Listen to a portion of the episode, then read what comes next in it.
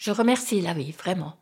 Alors, on a aussi eu des coups de gueule magnifiques, hein, parce qu'on était différents. Mais sans lui, maintenant qu'il n'est plus là, je suis perdue. Quand il était là, il m'a encouragée pour tout. Mais je crois que si je l'avais pas rencontré, j'aurais eu une vie de misère. J T M. Je t'aime jusqu'aux étoiles. À faire pâlir tous les marquis de Sade. Je t'aime. T'es ma petite trottinette. T'es mon homard. Ma vie. Moi, mon bafontiano. Tu es mon grand cheval sauvage. Miaou. Je n'ai Dieu que pour toi.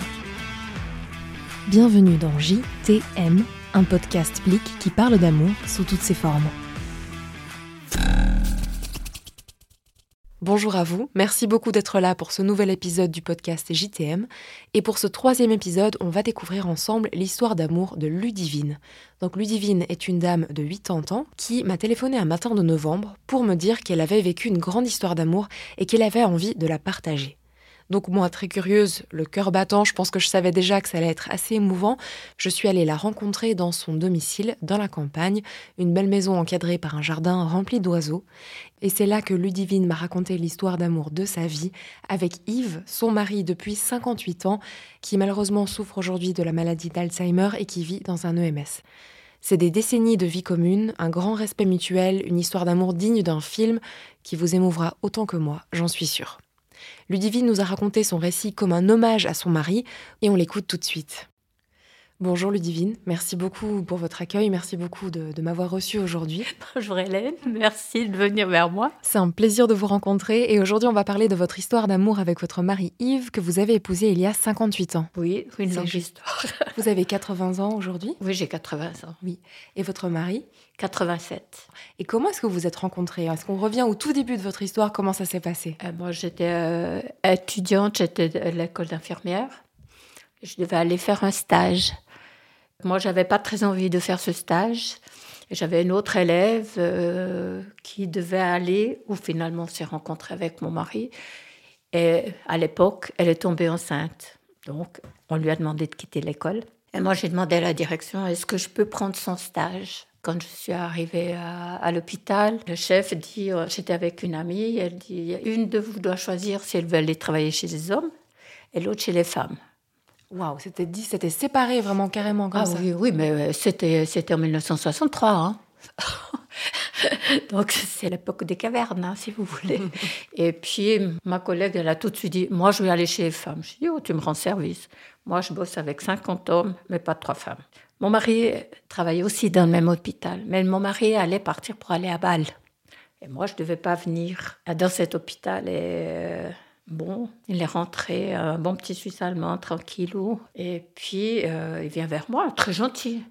Je dis, ouais, t'as l'air très gentil, mais alors t'as pas mon profil, hein. tout ce que j'aime pas. Une chemise à carreaux jaune, t'as une tête de syndicaliste, des pantalons, des chaussettes tricotées et des souliers à la Guillaume Tell, la totale. Donc c'était pas un coup de foudre? Ben non. Mais je ne sais pas, ça a dégagé quelque chose. Je crois trois semaines après, il m'a dit, viens, on va boire un café. Et l'histoire, je peux même pas vous dire, ça s'est fait tellement naturellement vraiment, sans jamais un seul problème. Et moi, je me suis sentie rassurée. Je me suis sentie bien. J'ai toujours cru que je resterais vieille fille. Et quand je suis, le, mon mari était rentré de vacances, un de ses collègues lui a dit, tu sais, la petite jeune, elle est pour toi. La petite jeune, vraiment, elle te correspond. Vous avez quel âge? J'avais 20 ans. Je venais de fêter mes 20 ans. Et on s'est rencontrés, on a commencé à sortir ensemble gentiment je le trouvais tellement respectueux, tellement attentionné. Alors, bien sûr, on était gênés, ah, c'est normal. Timide un peu. Oh, moi, j'étais une vraie gourde, hein, franchement. Parce que moi, j'avais été une petite fille gâtée. Euh. quand je me suis mariée, mon papa, elle lui a dit Je te donne ma fiche, mais je te donne ses impôts, ça de assurance maladie. Au travail, il, il me gâtait déjà beaucoup. Alors, souvent, il me disait Tu sais, tu vas à la réserve et il m'apportait des bouquets de fleurs qu'il apportait en cachette toutes les semaines. Waouh Toutes les semaines, absolument toutes les semaines. L'histoire s'est faite, il fallait amadouer mes, mes parents. Il y a un Suisse allemand qui arrive, de la Suisse allemande profonde, c'était peut-être pas chez des Vaudois. Et ça a été le coup de cœur dans la famille, vraiment. Puis l'histoire s'est faite, on s'est mariés à 22 ans. Il m'a m'a demandé en mariage, j'ai dit, tu sais, moi, je peux pas me marier, je finis l'école. J'ai pas d'argent, j'ai pas fait des économies. Il me dit, tu sais, moi, j'ai 27 ans, j'ai pas dépensé mon argent avant parce que je me suis dit, ce que je mets de côté, ça sera pour que ma femme, future femme, elle ait tout ce qu'elle veut. Et j'ai eu tout ce que je voulais. Vraiment. Est-ce que vous vous rappelez de la demande en mariage? Alors, écoutez, j'ai essayé d'y réfléchir. je crois, je crois. hein. Il me l'a fait dans. Il avait une VV coccinelle et il me l'a fait sur un parking dans la VV. voilà. Sans pas l'achat d'une bague parce qu'il ne savait pas, hein, c'était clair. Il Après, il l'a fait quand il a fait la demande alors officielle à Ah, mes il- parents. il n'avait pas prévu, c'était un petit peu euh, spontané Oui. comme ça. Ok. Et après, il est allé faire la demande à mes parents. Alors, mes parents très protocolaires, surtout ma maman. euh, je disais toujours, c'est un peu vieille France. euh, il a fait la demande, ça a été la fête, ça a été le mariage. euh, à l'époque, en 65, quand on s'est mariés, on est parti trois semaines en voyage de noces. Ça? C'était énorme. On est parti euh, à Majorque. On a pris l'avion et tout. euh, et, là- et je me dis, c'était facile parce que sa gentillesse, ça a été incroyable. Je remercie la vie, vraiment. Alors, on a aussi des coups de gueule ma- magnifiques hein, parce qu'on était différents. Mais sans lui maintenant qu'il n'est plus là, je suis perdue. J'ose plus sortir. Je rencontre des gens, je suis mal à l'aise. Quand il était là, il m'a encouragée pour tout. Mais je crois que si je l'avais pas rencontré, j'aurais eu une vie de misère. Vraiment.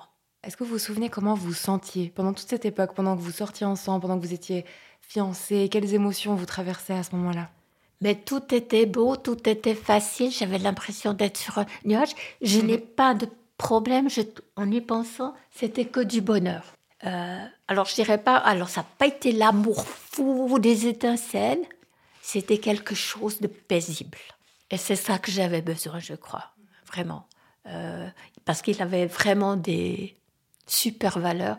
Et surtout, j'ai eu la chance d'avoir une super belle famille. Ça, c'était un cadeau. Mes beaux-parents, c'était des amours. Mon beau-père, c'était un rayon de soleil. Je venais de la Suisse romande, vous atterrissez au fin fond de la Suisse allemande, euh, c'est la Belge qui arrive, quoi. Mais ça a été très gentiment fait. Été très heureuse. Vraiment, j'ai été très heureuse. On a eu les coups très durs de la vie aussi, mais il était là. Il m'a soutenue, on s'est soutenus. Je lui dois tout. Moi, j'aurais rien fait sans lui. Rien. Et vous parliez de famille avant, donc votre belle famille avec laquelle vous vous entendiez très bien. Vous avez fondé votre propre famille aussi, vous avez un fils. Oui. Comment ça s'est passé? Comment est-ce que vous avez décidé d'avoir des enfants? Bah, bah, moi, j'en voulais tout de suite. Ouais. J'ai eu le grand malheur d'avoir le parcours du combattant. Ce je ne savais pas ces, ces dernières années que j'ai appris, j'étais atteinte d'endométriose. Donc j'ai souffert, j'ai eu beaucoup, beaucoup d'opérations. Mais mon mari ne m'a jamais, jamais abandonné. Il connaissait les stages à l'hôpital de m'amener. Et chaque fois que j'arrivais à l'hôpital, ma chambre était avec des bouquets de fleurs. Oh. Jamais, jamais il l'a oublié. Mais c'était un long combat. On a attendu huit ans, donc c'est très, très long. Il y a une période, je ne pouvais sortir qu'à 7 heures du matin pour pas rencontrer des mamans avec des bébés. Ça vous faisait mal? Non, je ne pouvais pas. Ouais. Et puis un jour, ben, il est quand même arrivé. Un beau gros bébé, bien installé, puis qui fait notre bonheur, quoi. Euh, mais je savais que je ne pourrais pas avoir un deuxième. Qu'est-ce qu'il vous disait pour vous consoler quand vous étiez triste? Est-ce qu'il y avait une phrase ou quelque chose? Vous pas avez Ah. parlé des fleurs, mais Alors oui, bon, les fleurs, j'en ai reçu euh, pour euh, une éternité, quoi. Alors c'est quand il voyait que ça allait pas, il rentrait à la maison à midi et me disait, euh, j'ai pris rendez-vous chez le coiffeur, tu vas chez le coiffeur et ce soir on va manger au restaurant. Et puis là, il m'apporte un bouquet de fleurs. Donc j'avais toute ma vie des attentions. Et la plus belle des choses, on s'est mariés le 11 septembre. Mais pas l'année de la catastrophe, donc.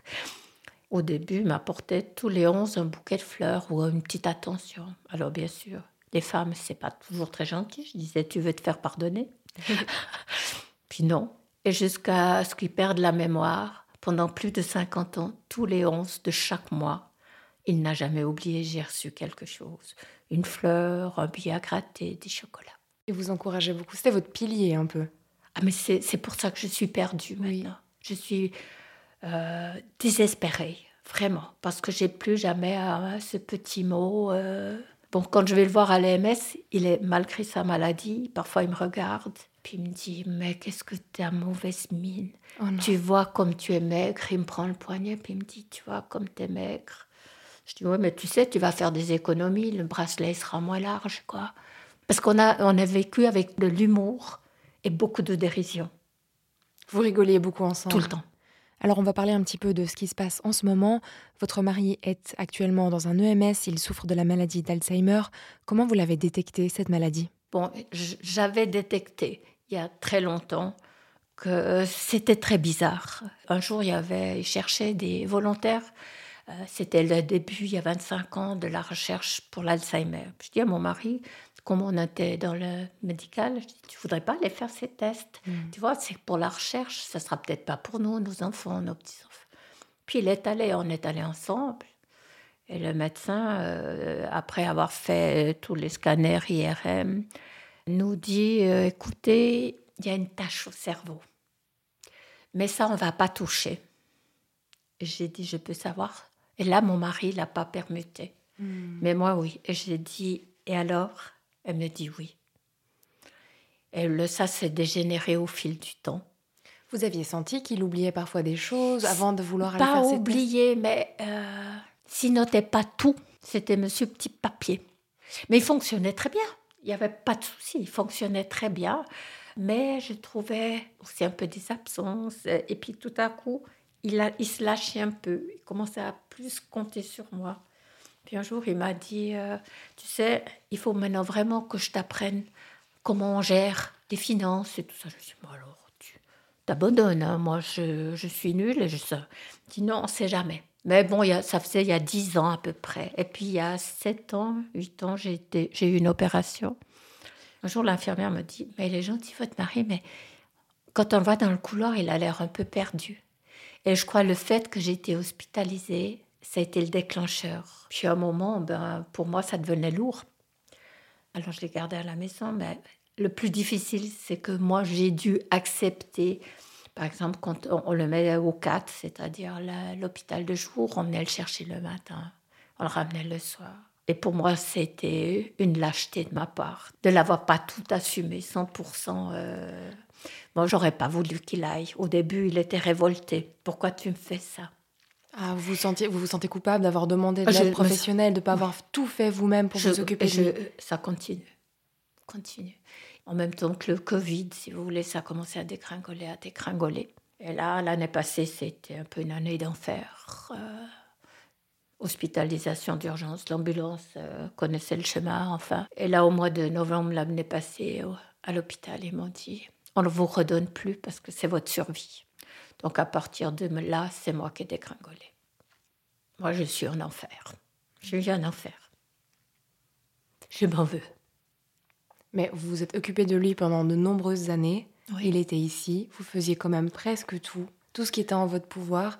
Vous me parliez avant de certaines images de lui, ici, pendant que vous vous occupez de lui.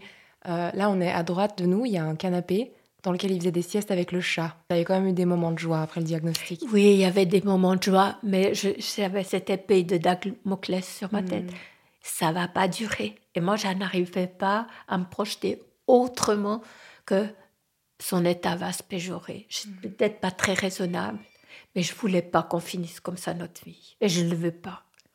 Alors on me dit, mais accepte. T'as eu une belle vie? Oui, mais je, je voulais le garder. Il y a des jours, quand je rentre de l'EMS, je dis, je le reprends avec moi. J'ai une belle maison, mais elle a perdu son âme. Vous allez le voir tous les jours? Dans la mesure du possible, je vais en tout cas 4 à 5 fois par semaine. Je lui apporte ses petites gâteries, un gâteau, une boisson fraîche, et on s'installe dans sa chambre. Puis je prends ma tablette, je regarde pas autrement la télévision, puis je, j'enregistre au fur et à mesure des émissions sur la nature, sur les animaux. Puis s'il est décidé, on regarde ensemble. Il vous reconnaît à chaque fois il Oui, ça, il me reconnaît. Il reconnaît. euh, bon, ton- dernièrement, il m'a pris pour sa sœur. Ça m'a pas beaucoup plu. Mais je le tiens au courant de tout ce qui se passe. Un téléphone, je lui dis tel et tel a téléphoné. Dis-moi, est-ce qu'ils vont bien? C'est toujours la première question qu'il me pose. Il s'inquiète toujours des autres. Ça n'a pas changé. ça. Non, ça n'a pas changé. Dernièrement, mon fils a fêté ses 50 ans. Donc on n'a pas pu le prendre au restaurant avec. J'ai dit à, la femme, et j'ai dit, écoutez, en rentrant, on va s'arrêter vers lui. Et j'aimerais avoir une vraiment, peut-être c'est la dernière, c'est triste à dire, photo, qu'on va faire les cinq ensemble. Tout le monde s'est habillé du dimanche. il a regardé ses deux petits-fils, il a dit, oh mais qu'est-ce que vous êtes beau, qu'est-ce que vous êtes bien coiffés. Et c'est ce qu'il faisait pour moi aussi quand on sortait. Il regardait si j'étais bien habillée, si j'avais pas oublié de mettre des bijoux. Que des bijoux, alors il m'en a offert. Il me les créait. Wow. Il avait l'amour du détail. Même aussi maintenant, des fois, il me dit Oh, mais t'es vraiment pas terrible. Là. Quand vous allez lui rendre visite, il vous dit ça Oui, bon, moi, je, me- je dois dire que je, je fais plus attention. J'ai plus envie de me maquiller. J'ai plus envie de manger. Je...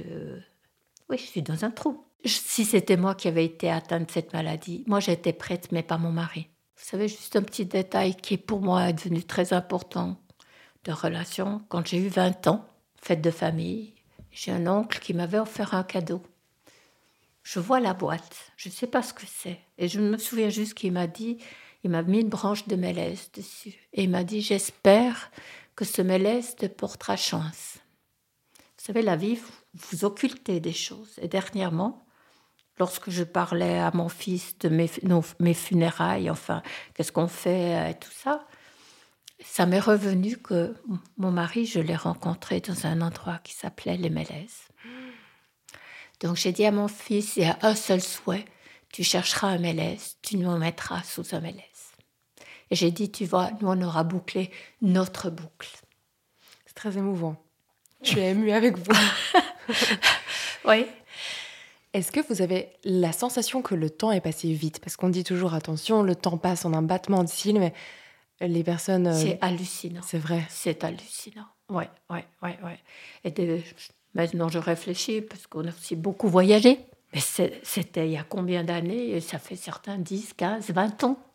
J'avais la chance aussi. Il fallait pas que je dise. euh, je voyais un prospectus, je disais Oh là, j'aimerais bien aller. Hmm. Mon mari réservait les vacances. Alors il faut le dire, 58 ans de mariage, c'est quelque chose qui est devenu assez rare de nos jours. La société a beaucoup changé, les gens se marient plus ou alors plus tard. Quel conseil est-ce que vous donneriez aux personnes en couple pour rester épanouies ensemble?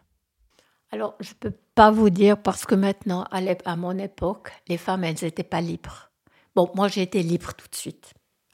Donc, euh, c'est pas de problème. Trois mois après qu'on se connaissait, nos quatre, mon mari m'a dit, on ne savait pas si notre histoire allait continuer. Et il m'a dit, tu dois apprendre à conduire. Je lui ai dit, tu veux que je conduise? Non, une fille, aujourd'hui, en 1963, il a dit, ça doit savoir conduire. Ensuite, vu qu'on était diamétralement opposés, ben, on s'est parlé. On a eu des coups de gueule magnifiques, normal. Mais on n'a jamais, ni lui ni moi, n'étions rancuniers. C'est un mot qu'on ne connaît pas. On avait confiance l'un envers l'autre. On n'était pas jaloux, ni envieux, ni l'un ni l'autre. Ce qu'on avait, on avait. Bien sûr, des fois, on se dit la vie est injuste, mais à côté, on a eu tellement. Il faut juste pas lâcher. C'est pas parce qu'on n'est pas d'accord et puis on change au fil des années. Moi, je prends toujours comme exemple nos meubles. Quand on s'est mariés, c'était des meubles en acajou, euh, style anglais, patati patata, quoi. Très, très british, euh, très confortable. Mais maintenant, quand je vois ça, ça me donne la chair de poule, quoi. Je dis, mais mon Dieu. Maintenant, avec l'âge, ben nous, on est devenus vieux, mais moi, je vais des meubles de jeunes. Et ça, les jeunes, ils doivent comprendre qu'on change. Mais pour ça, on doit se battre. On doit se parler. Mais là, maintenant, une femme, quand elle en a marre, elle peut partir. Souvent, moi, j'ai des amis, elles n'auraient jamais pu partir. Puis moi, j'étais simplement, j'étais bien avec. Vous avez jamais eu envie de partir, vous? Oui, nous, deux fois, euh, cinq minutes. Il m'énerve, ce Suisse allemand, il m'énerve, quoi. euh. Alors souvent, on lui disait, ouais, mais tu- on me disait, mais tu sais, il cause pas beaucoup. Alors s'il était là, il disait, ouais, j'attends qu'elle tousse pour pouvoir parler, parce qu'elle parle tout le temps. Donc on fonctionnait comme ça. C'est dur, le- les souvenirs dans cette maison qui... Bah, c'est très ambivalent. J'ai envie de partir, puis j'ai très envie de rester. C'est mon histoire. Chaque chose qui est faite, mon mari, bon, maintenant le jardin est plus comme. C'était, mais mon mari, il entretenait le jardin avec amour, vraiment avec amour. Puis on faisait ensemble. On s'est installé après sur la terrasse. On buvait notre petit apéro ensemble. On avait ces petites choses banales, mais que j'ai trouvé ça formidable. C'était toujours dans une certaine paix. Moi, j'étais jamais tranquille, j'étais toujours un peu angoissée. Mais mon mari m'a apporté un peu de la paix. C'est pour ça que maintenant, je suis perdue. Depuis que mon mari à l'AMS, je me suis jamais assise sur ce canapé. Dans ce canapé où il dormait avec votre chat Ah, au lieu de ronfler sur le canapé. Vous vous asseyez pas dessus Non. Non. J'arrive pas. C'est tel quel. Mhm. J'ai pas changé la couverture depuis que le chat, je l'ai piqué il y a quelques mois. Mais, euh, tout est resté en l'état. Est-ce que quand vous allez voir Yves à l'EMS, l'amour que vous ressentiez pendant toutes ces années de mariage est encore là et encore le même Encore plus. Encore plus Oui. D'ailleurs, il y a beaucoup de patients ou le personnel ils disent Oh, on les laisse tranquilles, les amoureux. Comment, comment il est plus fort qu'avant? Comment vous le ressentez aujourd'hui? Ben, je le cajolerai plus maintenant que je le cajolais quand. Avant, c'était moi qui étais cajolée. Et c'est maintenant moi qui le cajole. Donc les rôles se sont un peu inversés Oui, tout à fait. Je lui donne ce que je peux. Mais des fois, je sens que, comme la, la tristesse d'être là-bas domine. Des fois, il m'a eu dit, quand je suis arrivée dernièrement, j'avais mes petites pâtes de fruits. J'ai dit, voilà, t'es content Il me regarde, il me dit, ah, t'es déjà là, t'as qu'à partir. L'autre jour, j'ai dit, mais tu sais, on a une belle vie. Ouais, moi, je t'aime tellement fort. Il me regarde, il me dit, moi plus. Pourquoi il vous dit ça? Vous pensez ça Il veut me faire payer. Ah, ah, Il y a la maladie. Mais je pense qu'à un moment, euh, il regarde son environnement. Un jour, on était au salon. Et puis tout à coup, il prend sa main comme ça, il l'étale devant moi. Il dit, et puis tu m'obliges à rester avec ça. Ça voulait dire avec ses patients, avec ces gens qui parlent pas, qui sont comme lui. Vous faites quoi quand c'est comme ça? J'ai dit, mais écoute, regarde celui-là, il échoue, c'est la petite grand-mère vient vers toi. Tu restes toujours le chouchou de ses patients qui me disent tous, mais qu'est-ce qu'il est gentil. Mais lui, à quelque part, il n'accepte pas non plus. Donc, Mais il y a des moments d'amour quand même, vous dites. Il n'y a pas que les moments où il essaye de vous faire payer un petit mais il peu. me le transmet plus alors. C'est vraiment différent maintenant. Ouais, C'est ouais. surtout votre amour que vous lui donnez qui est plus puissant. quoi. Mais euh, c'est- c'est juste normal et naturel. Oh, Quelqu'un me dit, tu veux lui rendre. Tu fais, non, c'est comme ça, c'est simple. C'est une histoire simple. Notre vie, c'est une histoire simple. Ou est-ce qu'il y a un souvenir peut-être joyeux que vous chérissez, auquel vous repensez parfois quand c'est un peu dur de votre vie Que je chéris plus que tout. Je suis sûre qu'il y en a des centaines et des milliers, mais peut-être un Ouais. pour que vous êtes d'accord de nous partager. Bah, le jour où j'ai vraiment appris que j'étais enceinte, ça c'était. On n'y croyait pas. Mais on a pleuré comme des gamins. Et puis deux mois après, on a cru que j'allais le perdre. J'étais hospitalisée d'urgence. Et il m'a dit on arrivera. Et on y est arrivé. Et de nouveau, pour toutes les personnes qui sont en couple actuellement, est-ce qu'au vu de votre expérience avec Yves, il y a quelque chose que vous leur conseilleriez de plus faire, de plus dire à leur partenaire? Non, mais c'était chez nous, c'était. On se parlait, c'était chouchou par-ci, chouchou par-là. On n'avait pas besoin de grandes phrases. C'était surtout chez nous les gestes, les gestes d'affection. Vous voyez, dernièrement, on m'a dit va, il faut que tu sortes toute seule. J'ai dit je descends au Chi, je vais prendre le bateau et je vais aller à Evian. C'était la première fois que je le faisais toute seule. Un cauchemar. J'ai pris mon billet, il faisait beau, il y avait longtemps que j'avais pas été à dit, il est quand même beau notre bord du lac. euh, Tu, tu es à l'autre bout du monde, mais là les signes. Je prends mon billet, j'attends pour monter sur le bateau. Tout à coup, je regarde mon environnement, je dis, mais il n'y a que des vieux qui se promènent. Bien sûr, c'était la semaine, j'en faisais partie. Et passe devant moi un couple, mignon comme tout. Et le monsieur tenait sa femme par les épaules. Je me suis dit, je rentre à la maison. Parce que mon mari, c'était son signe protecteur. Et après, j'ai dit, tu y vas quand même. Mais ça m'a gâché ma journée. Son signe, c'était, il me tient par l'épaule et quand il passe, il m'embrasse sur le front. C'était pas un amour spectaculaire, mais il était vrai. C'est vraiment la chose que je te remercie la vie. Il a été là pour moi. Et là, de cette maladie, au-delà de la maladie, c'est que j'ai perdu mes deux béquilles.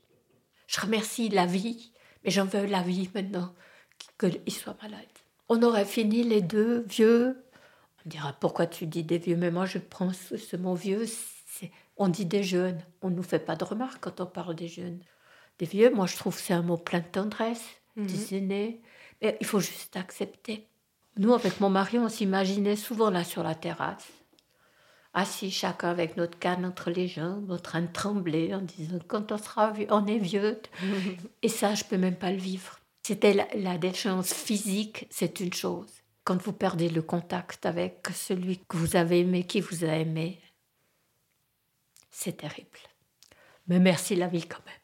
Merci infiniment Ludivine de m'avoir accueilli chez vous. Merci pour le partage, de m'avoir raconté votre histoire d'amour. Au revoir. Remerciez chaque jour de votre compagnon et surtout faites un effort, surtout vous les jeunes, pour rester ensemble. Vous serez les gagnants du loto de l'amour. Quelques heures seulement après notre rencontre, Ludivine m'a envoyé un message vocal sur mon téléphone que je vais vous partager avec son accord en guise de conclusion, parce que ces mots feront mieux l'affaire que les miens. Il y a une chose que je n'ai pas dite à la fin, c'est que ce que je vous ai raconté, c'est une forme d'hommage pour remercier mon mari de cette vie qu'il m'a offerte. Et vraiment, et une autre chose que je n'ai pas dit non plus, c'était le grand respect qu'on avait entre les deux. Mais grâce à vous, j'ai passé un bon moment, j'ai revécu un peu ma vie. Et je me dis, je ne vous ai pas parlé de nos grands malheurs, mais tout ça, ça nous a fortifiés lorsqu'on était deux. Maintenant, je dois me battre toute seule, mais je pense d'avoir parlé avec vous. Cela m'aura peut-être fortifié. Merci, vous étiez vraiment une personne attentive, chaleureuse et ça m'a fait du bien de rencontrer de la jeunesse comme vous. Je vous remercie d'avoir fait cette expérience. Bonne soirée et peut-être, ne sait-on jamais, à une autre fois. Et merci beaucoup à vous d'avoir été là pour ce troisième épisode du podcast JTM. Merci pour votre écoute. On va se retrouver dans deux semaines pour le prochain épisode. Si vous connaissez ou si vous vivez une belle histoire d'amour et que vous avez envie de la partager, n'hésitez pas à m'écrire, je serai ravie de vous parler et de vous rencontrer. Merci pour votre écoute et à vos amours.